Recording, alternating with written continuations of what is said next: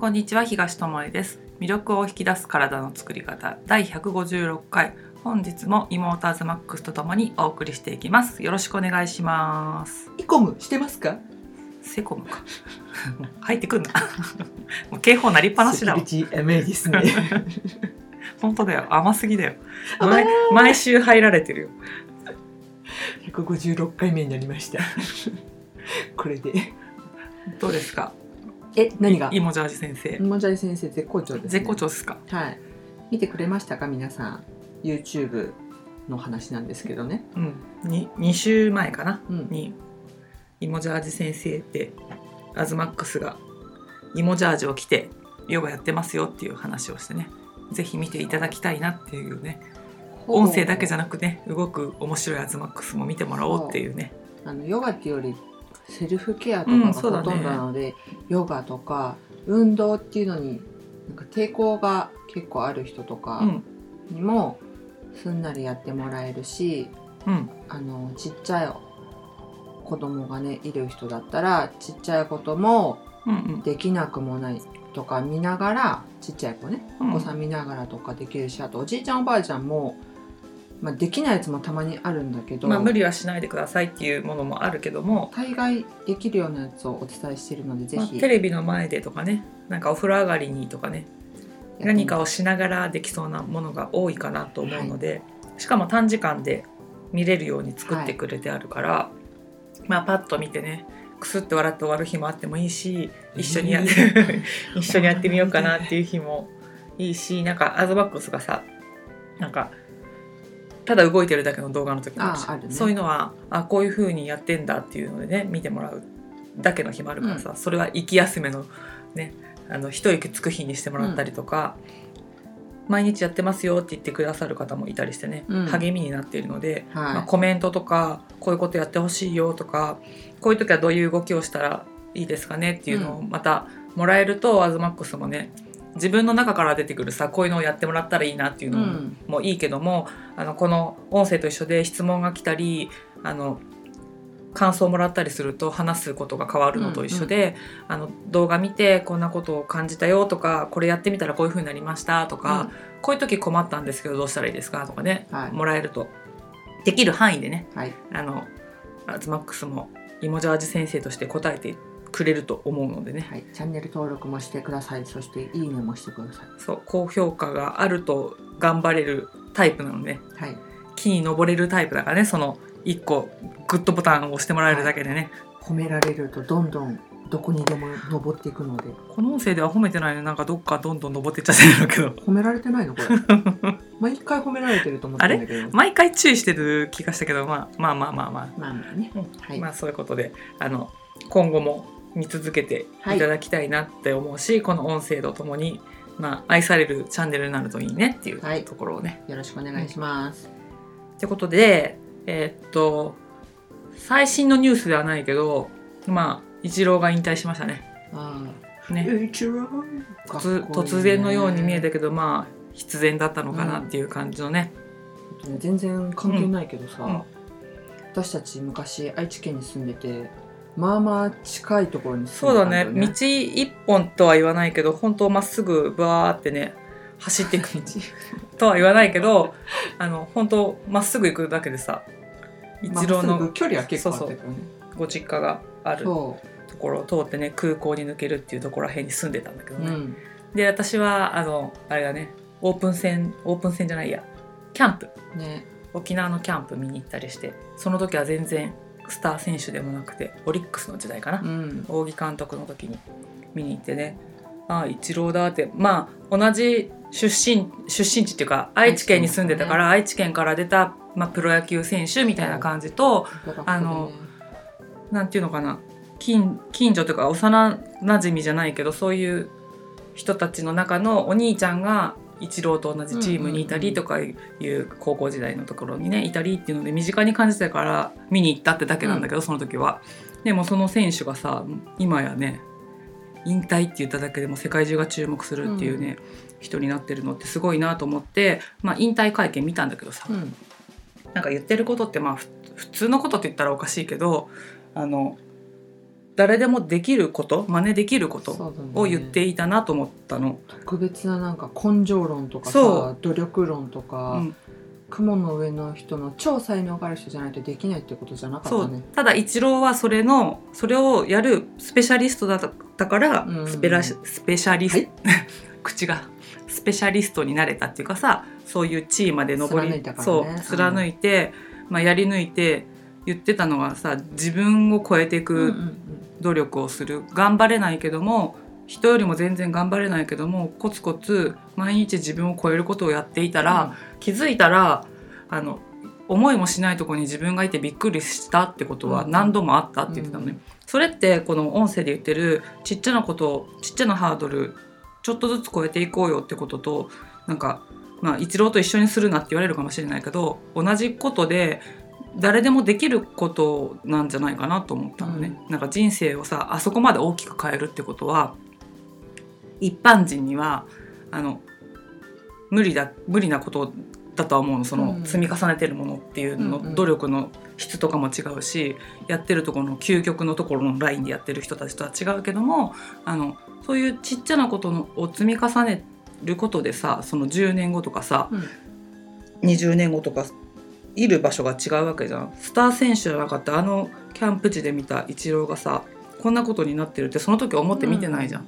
しかもその時から同じことをやってるわけじゃん、うん。イチローとしては、ね。だから自分はすごくなったっていう感覚はイチロー的にはないかもしれないんだよね、うん。ただ毎日やるべきことを、うん。やりたいと思うことをコツコツ自分を超えるためにやってきたらこうなっていたよって。だからなんか記録とかなんか残ってる結果とかどうでもいいんですよねってね。うん。うん。って言ってたの。うんこんなもんかって感じですってうん。言ってたから、まあ人から見ればすごいことを残したけど、イチローの人生の中ではまあ通過点の一つで、うん。まあ、前の自分を超えるってことを常にやってきただけっていうところから、あの私たちもあの自分を超えるってことはやっていけるんじゃないかなと思うから、昨日諦めちゃったことを今日やってみるとかあの小麦だったらさ昨日3食食べちゃったけど今日は1食食べないで済んだよってだけでも昨日の自分を超えてるわけじゃん。まあ、そういうことをやっていけるヒントをまたここでもあのお伝えしていきたいしなんかめげそうになった時に聞いてあもう一回やろうと思ってもらえるような音声になったらいいなと思って、また今日もね話していこうかなと思うんだけど、今日はねあのアズマックスが面白いことをまた教えてくれてね。あおの笑いとは？お笑いとは？あお笑い語ります？語れます？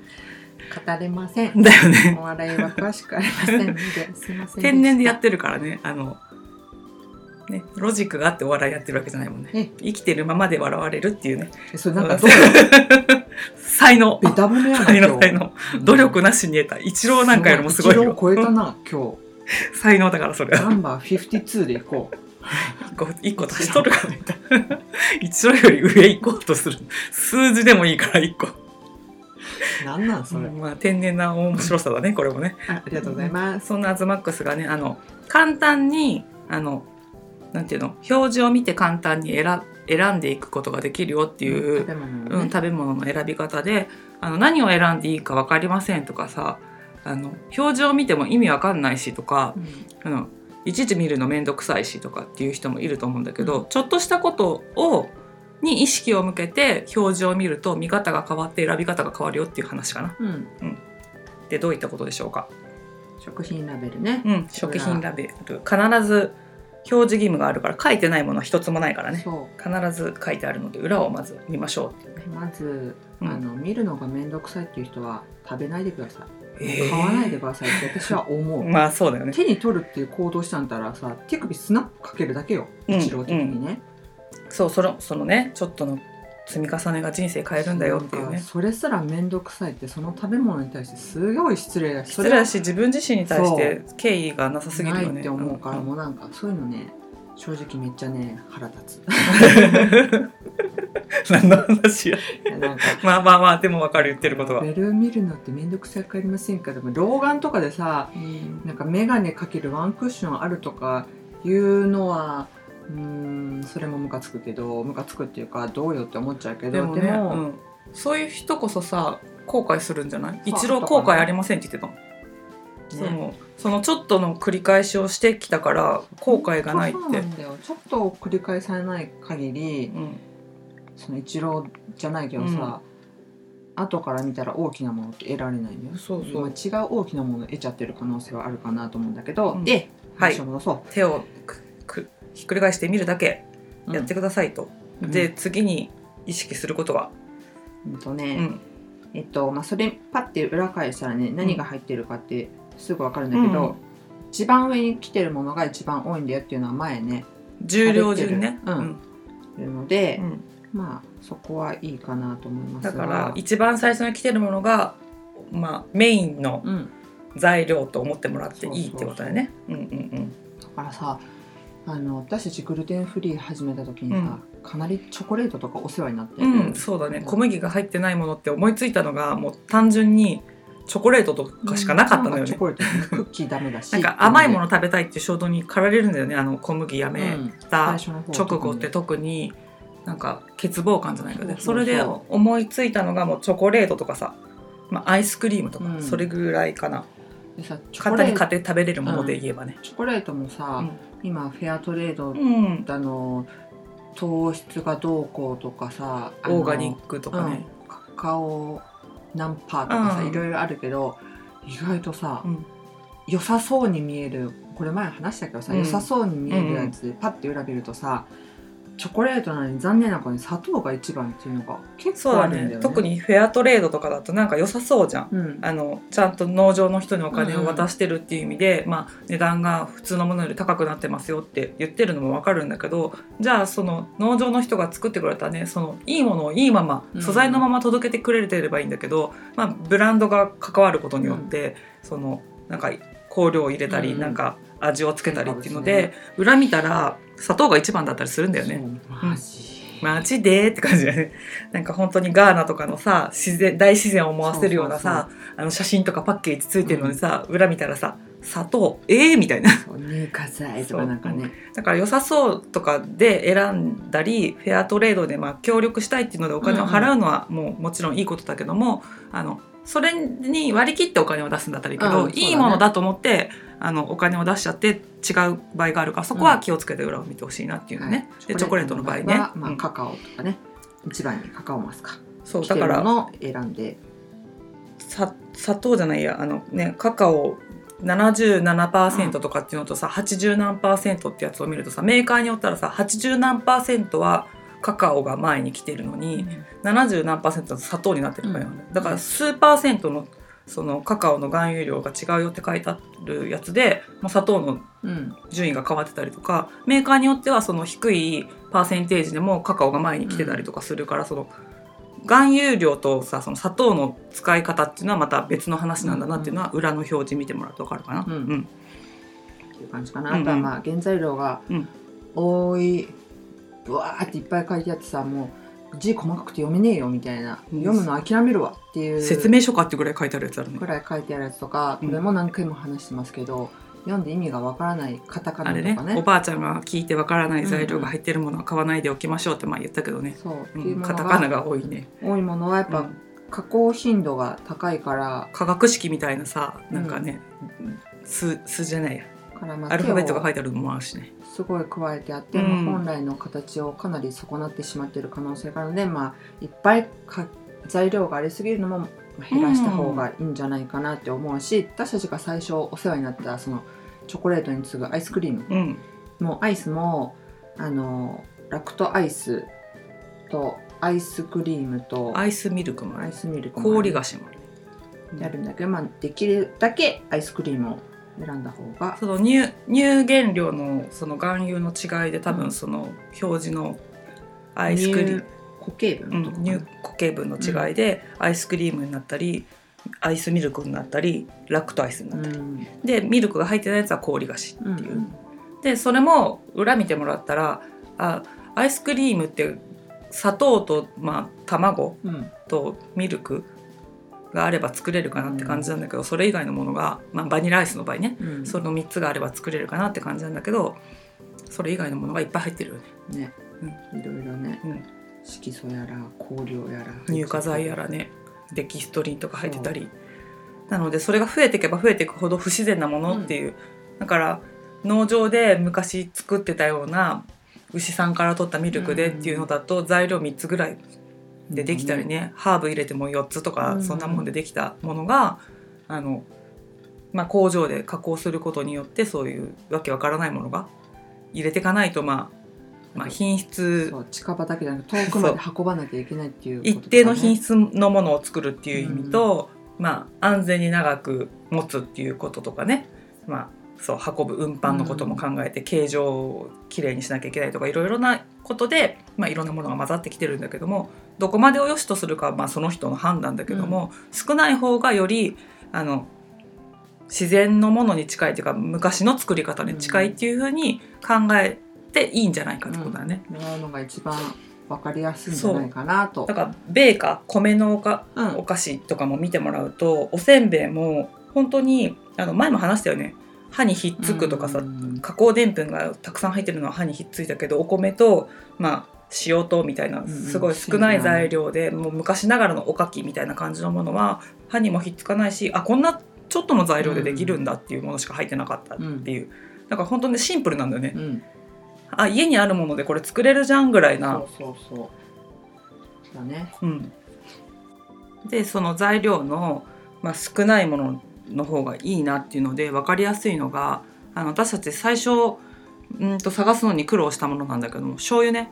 ソイスソース英語で言う必要あったのか、うん。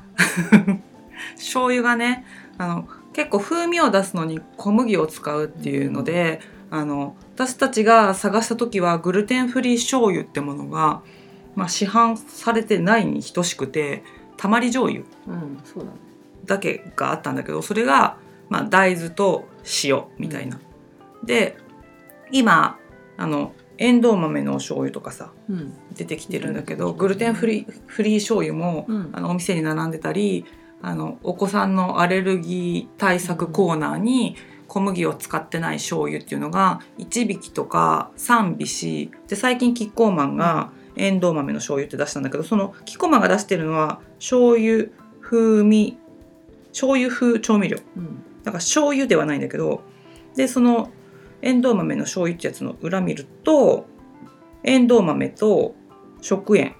であのスラッシュしてアルコール、うん。あのスラッシュルールっていうやつは前話したんだけどスラッシュの後ろが添加物ってことで、あのアルコールが入ってるんだけどこのお醤油に限ってはね、だから醤油風調味料っていう名称にはなってるね。醤油正式な醤油ではないっていうことを、うんうんだけどそういうふうに大手メーカーが出してるものを見てもらっても裏に入ってるものがあのなんていうのかな。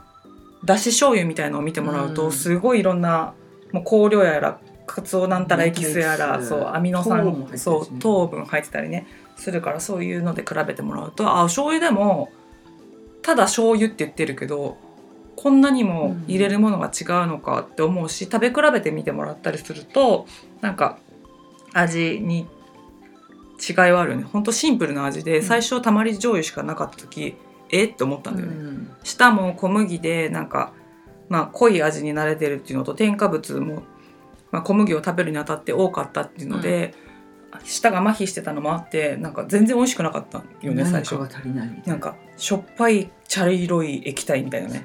なんか香りも足らない気がするしっていう感じだったんだけど今は、まあ、そういったもので全然美味しさも感じるしっていうのはあって体はちゃんとそのなんていうの少ない材料のものでもそううん。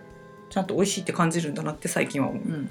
それでねうん、もう一個最近驚いたというか嬉しかったのがうん、昔買っていたうん、美味しい和菓子がねそう老舗の和菓子名古屋では有名なお店なんだけどね。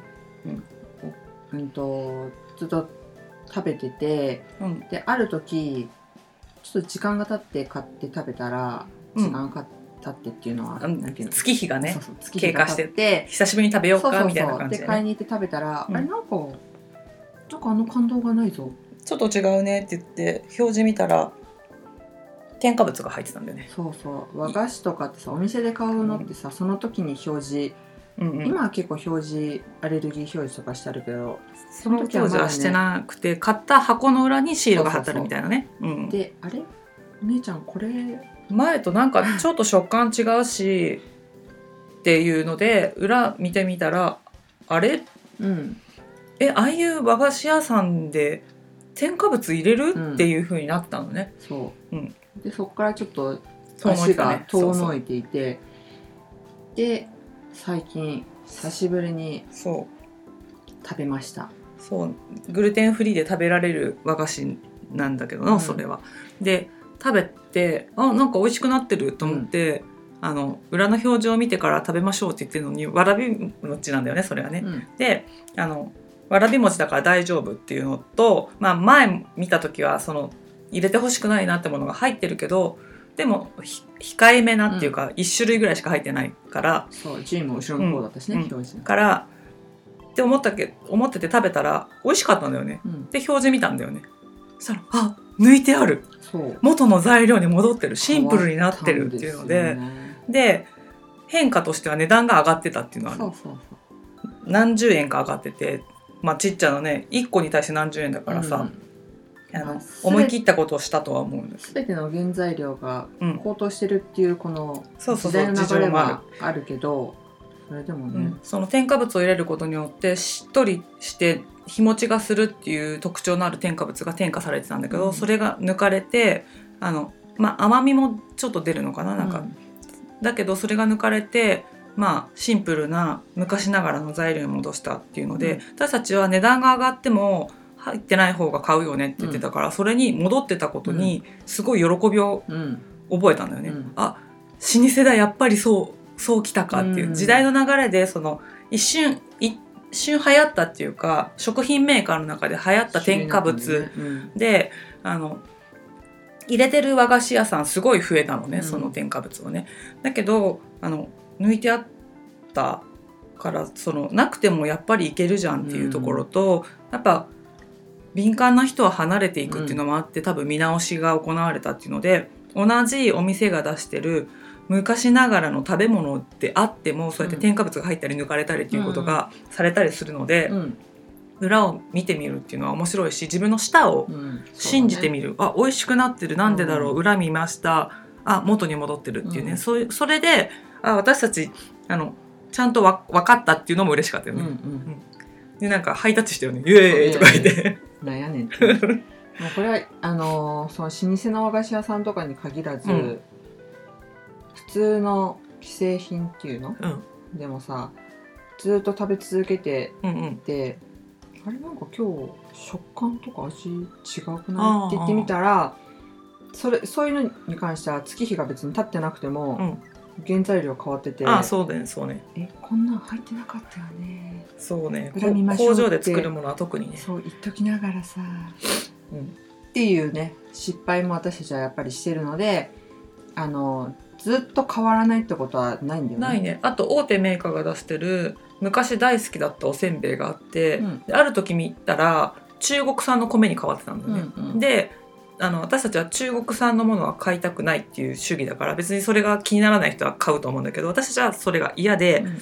買わないでいて久しぶりにまた原材料変わってんじゃないってそれ見たんだよね、そしたら国産のお米に変わっててでまた買おうかって言って買ったんだけども、うん。うんそういうこともあるよね。そうどっちに変化するかは分かんないけども。大手メーカーであってもうん。一、回悪い材料とかあの安い原料に変えたけど元に戻すってこともあるからあの一回手放してしまったもうこれいらないや食べれないやと思ったものも何ヶ月とか、まあ、1年とかで裏見てもらったら元に戻ってたりとか、その老舗だけじゃなくて大手メーカーでも起こることだし、うん。まあ逆もあるよね。うん。そうやって悪くなってるなってうん。いう時もあるし、元に戻ってるなってこともあるしだからその何が売れるかでてかその中国産原料にしてさ安売り対象で作ってたかもしれないじゃん、うんだけどそれがあんまり芳しくなくて元に戻してくれたかもしれないっていううん。背景があるからやっぱ消費者の動きっていうのもあのメーカー側は敏感に反応するから、そうやって裏の表示を見てあの家にあるもので作れる材料で作ってくれてるなってものを消費者がもっともっと選ぶようになったらそういうものが売れるんだってなって、あの添加物がね少ないものが世の中に増えていくんじゃないかっていう期待をね、うん。してるよね。うん。なので決めつけないことやね、うん、ここのメーカーは大丈夫とか、うん。これはずっと入ってないから大丈夫とかではなく、そうそうそう、うん。私たちが大きい声で言えることじゃないけど毎回確認するようにしてほしいし手首をねちょっと動かすだけなんだよね。なんですよ。こうやって見る習慣があってもこれは大丈夫だと思ってるものをやっぱ見逃すこととかあるし、一回一回見て食べてるかって言われたらそれは100%それはできてないから、うん。やっぱりそうやってひっくり返すってことを、あの身につけてねそのちっちゃなことを昨日の自分を超えるじゃないけど、うんうん。昨日できなかったことを今日やってみるっていうのであのそれってなんていうの自分のためになることじゃん。うん何の役にも立たないことに時間を使ってって言ってるわけじゃなくて自分の体のためにダイレクトに響くことだから、その手をねくるっとひっくり返すとか、お店の人にこれは何が入ってますか？って聞くワンアクションを取るとかそれだけでもあの未来ねうん。自分の体に起きることであの後悔っていうことが少ないよねうんっていう、まあ、後悔しないことはゼゼロにならないとは思うんだよね。うんなんかはさ食いることあるじゃんもしあっちを選んでたらっていうのはね。誰だってあると思うんだけどそれをまあ少なくするための、まあ、生活の中でできることとして、うんちょっとしたうんチェックチェックっていうことをやってもらったらいいかなっていうのね。そうですうんね。だからすごい簡単なんだよ。これ入ってるのやめようとか。もちろんそれもあるんだけど、うん。ただ裏をひっくり返して一番最初に何が来てるかなっていうのと、シンプルに言うとね、あと材料が少ないかどうかっていうのでね、2つ同じようなものがありました。値段もそう変わりませんって言った時に、現在の量の質の量あのねど何がどう使われてるかで選んでみるっていうね、うん。そう。まずはもうそこからでその2択で選ぶようにしたらさちょっと選びやすいよね。そんだけでもかなりね体って違うと思う。知ち識なくてもできることだよね。その分かるものがっ書ちゃい子でもかれてる。できるからね。うんうん。うん。そうね。お家にあるもので作ってあるか見てそれを買ってみてねって言ったら、まずお家にどういうものがあるかを、まあ、教えてあげなきゃいけないけども。興味持つしね、うん。そうするだけでね。し料理っていうのはこういうもので作れるんだよっていうのが分かってればじゃあなんでこれを入れてあるんだろうって子供の方が疑問を持つと思う。うんとかお家で作ったらさ次の日までに絶対食べなきゃってお母さん急いでんのに。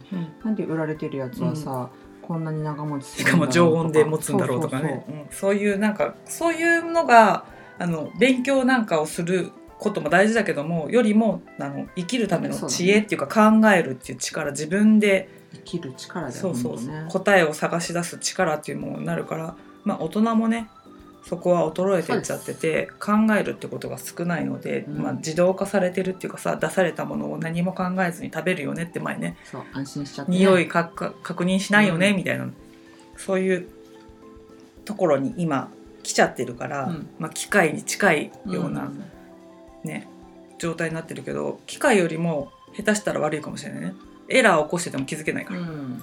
機械はエラーを起こしたらすぐ止まるから、うん。だけど人間はエラーを起こしててもなんとかあの動けちゃうっていうね。あの特殊な能力を持ってるから、うん。そこは機械とは違うのでやっぱり注意して見ていってあげないとブーブーってブザーが鳴った時はもうすごい手遅れなことになってるので、あのまあ、そこはね機械のように反応していけないことと機械のように反応できない体があるってことを知ってもらって、あの裏の表示一つで見えることがありますと。うん。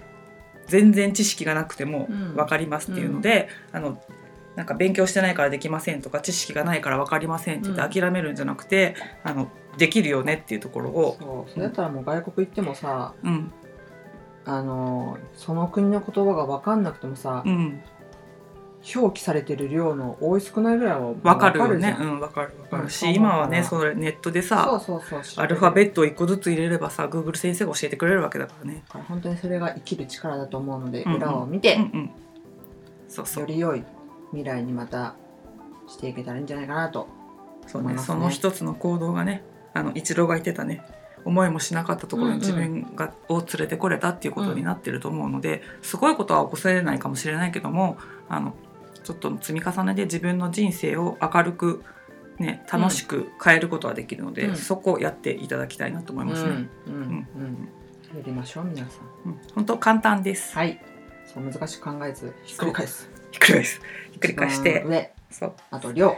最初に使われているこのね並び順だけでもはい。全然つく作られ方が違うっていうのがわかるかな。うんのでねあのスーパー行ってね同じように見える製品を比べてみるっていうのが、うん。さっきの醤油の話じゃないけど、うん。あのお酢の話の時もしたじゃん穀物酢とさ米酢があってさって同じ酢だけどさって小麦が入ってるのと入ってないのがありましたみたいなところがあったので、まあそれ比べるだけでも全然選ぶもん変わってくるもんね、何でもいいやって選んでた時とかさ値段で選んでた時と違う選び方ができるのでうん。選択肢が増えるかなと思うので本当やってみてください。選択肢はねあった方があった方がっていうか選択肢の中から選べる基準があった方が、そうだね。うんシンプルに決められるので、うん。悩むことがなくなって時間短縮になってね、うん。人生を悩む時間に使わなくてよくなるのね。有利にね使えるからうん限られた時間ということで今日は裏の表示を見て、まあ、シンプルにうん。分かりやすいものを選んでいきましょうと。うん。で最初の方に、